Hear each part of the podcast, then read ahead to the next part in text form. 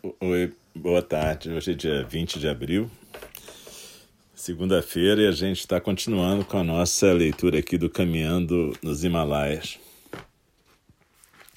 Hoje a gente vai para o 12 episódio. A gente está na parte 2, que é a parte que fala do retorno para o Brasil.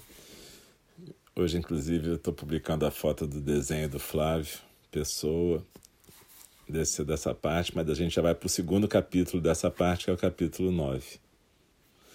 Então vamos lá. Voltando para o Ocidente. Avião da Silk Air, 20 de outubro, do, domingo, por volta de 8 da noite, quase aterrizando em Singapura, a caminho de Paris. Um dia depois do término da peregrinação, em 19 de outubro, dia 25 de nossa jornada. Então, eu estava no avião da Silk Air de, de Katmandu para Singapura. Em Singapura, eu ia pegar outro avião da Singapore Airlines para ir de Singapura para Paris. Em 18 de outubro, tivemos a última caminhada, tipo umas 6 às 7 horas, para chegarmos onde um ônibus nos pegaria. Caminhada mais fácil, não fosse pelas bolhas sanguinolentas nos pés e a roupa totalmente molhada. Os ônibus marcados não chegaram, provavelmente devido ao estado das estradas de terra. Nossos guias arrumaram dois ônibus locais, daquele tipo com gente no teto, para irmos até onde pernoitaríamos, em Arugat. Uma parte dos nossos desistiu logo nos primeiros 15 minutos de curvas em estrada de terra estreita e lamaçais, com o rio rugindo bravo lá embaixo, preferindo cumprir o final a pé. Outros, como eu, a maioria mais velhos, decidiram ficar no ônibus e entregar a Deus por absoluta falta de condição de andar mais na lama. Pensei, já fiz o que podia, agora não está mais em minhas mãos, seja o que Deus quiser. E relaxei. Conseguimos chegar a Arugat, onde jantamos e dormimos. Howard, Kurt, Bill e eu num quarto. O hotel, um tipo muito exótico da Belle Époque nepalesa com bonecos da Disney como enfeites no jardim. Algo que parecia filme de terror classe C. O quarto era um cenário fake. TV sem funcionar. Telefone sem funcionar. Sala de banho com chuveiro sem água, máquina de lavar roupa sem água e apenas uma privada funcionando, com água da pia para dar descarga. Enfim, tudo cenográfico. Nosso quarto também era cheio de bichinhos de pelúcia. Cheguei a pensar que tinha morrido e que aquilo era um purgatório kit. Os sonhos ficaram muito estranhos nesse final. Sonho com trilhas intermináveis, caminhadas infinitas, misturo lugares e tempos. Está tudo meio confuso. Dia 19, passamos o dia inteiro em um ônibus um pouco melhor. Muita lama ainda. E a chegada ao Hyatt, afinal, em Katmandu. Banho, com muitas exclamações depois. Jantar com um conselho emocionante depois. Conselho é aquela reunião em que a gente, cada um fala, ninguém discute, apenas cada um fala e escuta do coração, como eu já falei lá no começo. Então, voltando. Jantar com um conselho emocionante depois no quarto da Roshi com a presença da Julie, ainda um pouco confusa na cadeira de rodas. Perdi o sono e fui dormir às quatro e meia para acordar às sete. Falei com a Bia, troquei e-mails e avisei geral que estava vivo. E bem, apesar dos pesares, das bolhas sanguinolentas e do tornozelo esquerdo inchadão. Normal. Ainda 20 de outubro, quer dizer, em Singapura seriam 5h40 da manhã do dia 21 de outubro, mas estou em um avião da Singapore Airlines, provavelmente sobre a Índia. Em Kathmandu seriam umas 3h15 da manhã. Estou voltando no tempo quando chegar a Paris. Após 13 horas de voo, serão 7h20 da manhã de 21 de outubro lá. Na verdade, terão sido 18 horas de voos mais 4 horas em terra em Singapura. Enfim tentando me localizar no tempo e espaço, ser tempo que sou. 5 e 15 da manhã em Paris. Estamos voando sobre a Europa Oriental a 2 horas e 15 minutos da chegada. Dormi umas 7 horas. Sonhos estranhos, misturava nossa comunidade na peregrinação com o avião. Toda noite sonho com a peregrinação. Deve ser uma tentativa de elaboração. Hotel Vendôme, Quartier Latin, Paris, 22 de outubro, terça-feira, 6h45 da tarde. Gosto muito de Paris, mais do que de Nova York, menos do que de Londres. Tenho me virado razoavelmente bem em francês. Ontem, ao chegar, encontrei um amigo no hotel, deixei minhas coisas e fomos passear a pé pelos arredores. Vi a arena de Lutécia, o Coliseu, entre aspas, da antepassada romana de Paris, e outras pequenas joias secretas. Almoçamos na Place de Vosges e conversamos muito. Foi uma delícia conversar em português com um amigo cuja alma toca a minha. Ele é francês, mas é um professor, gente boa pra caramba, mora meio lá, meio cá. E enfim, agora nessa quarentena, ele e a esposa brasileira estão aqui no, estão no Rio, né? E, mas aquele almoço foi super importante para mim, poder conversar em português, as coisas que ele me mostrou, a arena de Lutécia, enfim, foi uma coisa acolhedora e afetiva, bacana, tá precisando. Fui jantar, continuando, fui jantar na casa do André e da Ruth, encontrando além deles o filhote Caio e meus cunhados Marisa e Roberto. Foi uma noite de família, tipo voltar um pouco para casa, acolhido no lar, mesmo estando em Paris. Faz um mês que estou fora do Rio. Sinto falta da presença física da Márcia. Às vezes a sensação é bem forte. Essa saudade maior talvez indique uma proximidade espiritual. De qualquer jeito, tive muita proteção nessa viagem, volta e meia me agarrava com meus mortos queridos. E sentia a presença deles ao meu lado. Rezei muito todo o tempo. Eu rezo muito, né? Quer dizer, tem gente que acha gozado que fica pensando que por eu ser uma pessoa ordenada numa ordem budista, como se eu não fosse rezar. Mas, cara, eu até hoje rezo para a devoção da minha mãe. Minha mãe era devota de Nossa Senhora da Cabeça e tem alguns altares de Nossa Senhora da Cabeça no Rio de Janeiro. Um deles é na Igreja da Glória, ali, Nossa Senhora da Glória, que não é na Glória, é no Largo do Machado. E na verdade, eu rezo muito, continuo rezando. Todo dia eu acordo, eu rezo, acendo incenso. Eu tenho oito altares em casa para todas as deidades que eu respeito e rezo, né? Desde candomblé, católico, budista. Muito legal.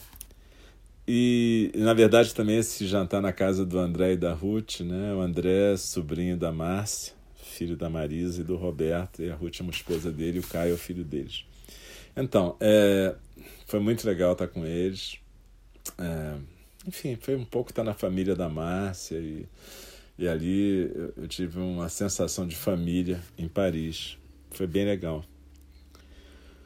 E continuando. Hoje eu fiz coisas concretas e passei sozinho. Deixei as roupas mais fedorentas para lavar a seco, pego amanhã. Lavei as peças mais íntimas numa lavanderia automática por aqui. Falta só limpar as botas, mas vou ver se consigo limpá-las na Islândia. Comprei uma mala nova, pois o mecanismo de uma das que trouxe quebrou. E achei filmes para a máquina fotográfica analógica, finalmente. Foi gozado ver a cara dos vendedores nos aeroportos de Dubai e Singapura quando perguntava por filmes. Uma chegou a me levar para o setor que vendia porta-retratos na sua loja. Ah, o mundo moderno. Pensei que fosse fácil achar filmes no Nepal, que nada, só em Paris. Andei muito, Passei pela Notre Dame, pelo Museu d'Orsay, pela ponte de pedestres que vai para as Tulherias e o Louvre, onde tirei muitas fotos com a Márcia. E dos tempos. Saudades. Andar sozinho por aqui é estranhamente familiar. Sinto que foi acertado decidir passar um tempo na Europa antes de voltar para o Brasil.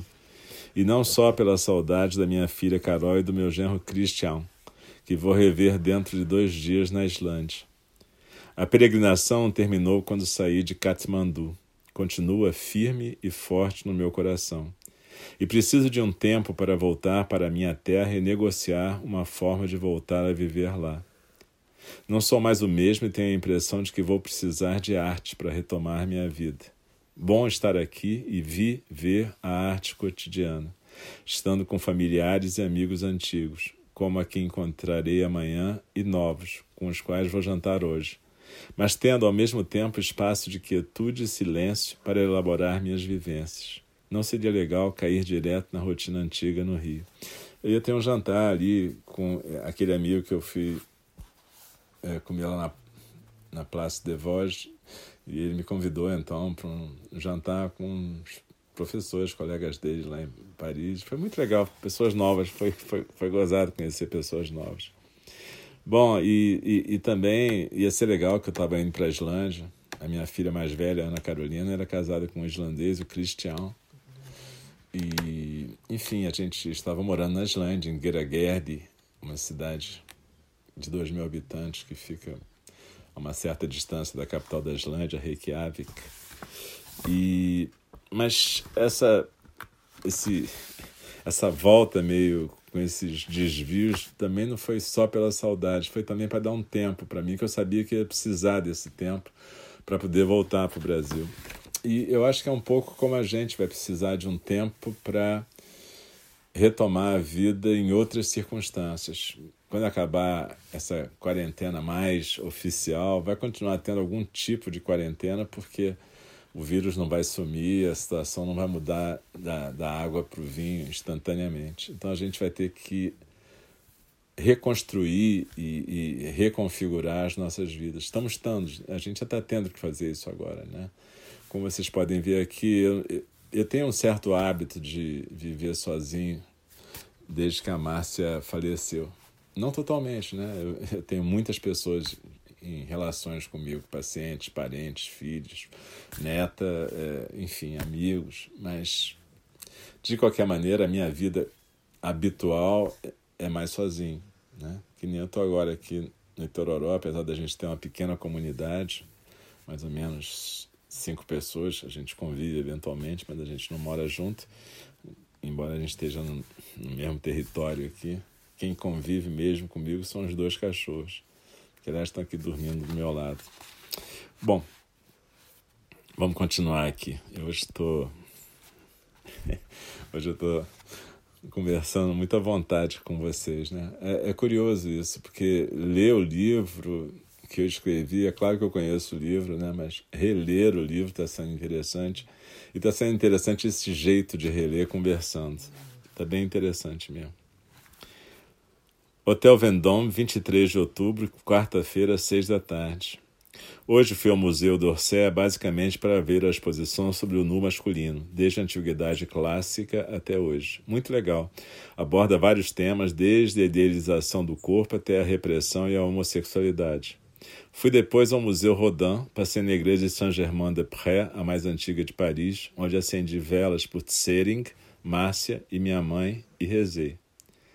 Gosto muito de entrar em igrejas antigas e rezar, ficar sentado e ajoelhar diante do mistério, reverenciar os que já se foram e me acompanham no coração, acender velas pelos mortos e pelos vivos queridos. Essas paradas me lembram de respirar, me aquietar, andar em um ritmo natural e me ver como parte de um mundo que flui, tranquilo e majestoso, seja em que ritmo for. No tufão, nos Himalaias ou no restaurante onde almocei, perto do Panteão, onde comi moule e pomme frites, em homenagem à minha amiga Regina e às nossas conversas sobre vida e morte. Na verdade, moule pomme frite, para quem não sabe, é, é um tipo de mexilhão com batata frita, que é um prato mais ou menos típico da Normandia. E, enfim, a Márcia gostava e a Regina também. Regina, Regina Neri, falecida já, grande amiga, amiga mesmo, psicanalista, gente boa pra caramba. E ela me ajudou muito quando a Márcia estava doente. Ela, no último mês que a Márcia viveu, a Márcia ficou no último andar do Copa Dor. Naquele tempo não existia o Copa Star, que é um hospital tipo cinco estrelas lá em Copacabana, mas tinha esse andar do Copa Dor, que era o andar cinco estrelas, né? E aí, é claro que o seguro que a gente tinha, o plano de saúde, não pagaria isso, mas diretor do hospital era meu amigo, colega, os amigos médicos se movimentaram e então colocaram a gente nessa, num, num tipo um, uma suíte, um loft quase. A gente passou esse último mês da Márcia lá internados juntos. A família quase toda lá, e a gente fazia massagem enfim. Eu estou acabando de escrever um livro onde eu conto um pouco sobre isso, que é um livro sobre luto e, e elaboração do luto e como é que a gente lida com isso. Mas enfim, a Regina morava num apartamento no bairro Peixoto que dava para ver a janela dela lá embaixo. Obviamente não dava para ver a janela porque o andar que a gente estava era tipo décimo segundo e o andar dela era o terceiro. Então, obviamente, a gente não podia ver lá dentro. Mas quando ela acendia um abajur que ficava perto da janela, a Márcia via. E a Márcia adorava de noite andar um pouquinho até a janela com aquele oxigênio, o tubinho, e ela, eu amparava, amparava ela, e ela olhava para aquela luz da Regina, ela sabia que era a Regina que tinha acendido a luz, é como se ela visitasse a Regina. E, enfim, pequenas coisas que são importantes. Né? E a Regina, fora isso, a gente conversou muito, sempre. Ela, a gente trabalhava junto naquele projeto do INC e do Einstein sobre comunicação de mais notícias, a gente trabalhou em dupla em alguns grupos, a gente coordenava junto. E além disso, a gente era muito amigo, a gente conversava sobre alguns pacientes em comum que a gente tinha, trocava ideias sobre a vida. E depois, infelizmente, ela também teve um câncer e acabou falecendo. E eu pude estar junto com ela nesse final e com ela, a família dela, né? principalmente o irmão mais próximo dela e, e o companheiro dela. Enfim, foi, foi uma experiência dura dolorosa e rica. Então, quando eu comia essas moules frites, moules de pomme frites, eu estava homenageando a Márcia, a Regina, enfim. É, elaborar o luto tem a ver com isso, né? Essas coisas que a gente faz e que, de alguma maneira, colocam aquelas pessoas no coração da gente viva, né? Continuando, peguei minha roupa ex-fedorenta e agora estou descansando um pouco antes de sair para jantar na mesquita com minha amiga brasileira que vive há anos aqui. É, existe um. Bom, na época tinha um restaurante dentro da mesquita de Paris e tem um centro cultural lá de muçulmano, mas a mesquita tem um restaurante muçulmano muito legal. E essa amiga minha é uma amiga que. uma amiga jovem que trabalha com gastronomia. Foi, foi, foi muito bom encontrá-la, né? E foi muito legal.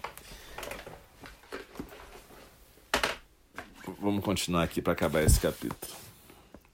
Sinto-me mais presente, mais dono de mim mesmo, sendo nada no meio de nada, nothing special, mais contente. Tratamento de choque para o ego no Nepal. Recomendo mas com uma boa preparação antes e bem acompanhado. Não é um lugar para se ir sozinho e sem bons guias. Também não se pode ser fresco nem dramático. Bom, é claro que se pode comprar um pacote e ir para uma excursão que poderia ser em qualquer lugar, Dubai, Mumbai ou Tahiti, ser parecida, tipo visita aos shoppings ou Epcot Center. Entretanto, não desperdiçaria minha grana para ir a um lugar como, como Nepal e não fazer algo tipo uma peregrinação. Aliás, toda viagem talvez devesse ter esse espírito. Acho que seria bem mais proveitoso e modificador para a vida da gente. E assim termina esse capítulo 9. É, eu acho até que, do jeito que as coisas vão, provavelmente viagens agora desse tipo vão ter que ser peregrinações mesmo, não, vão ser, não vai ser mais do mesmo jeito que era, né? E, bom, gente, hoje já falei muito, conversei e. Então eu agradeço a vocês estarem me acompanhando aqui nesse, nessa viagem, nessa peregrinação e nesse retorno. E de certa maneira a gente está fazendo tudo junto de novo agora, né? Isso é mais interessante. O Freud é que dizia que a análise era que nem descascando uma cebola, né? Camada após camada. Até que no meio, de repente, você não encontra mais nada, né? Mas tudo bem. Um beijo para vocês e até amanhã.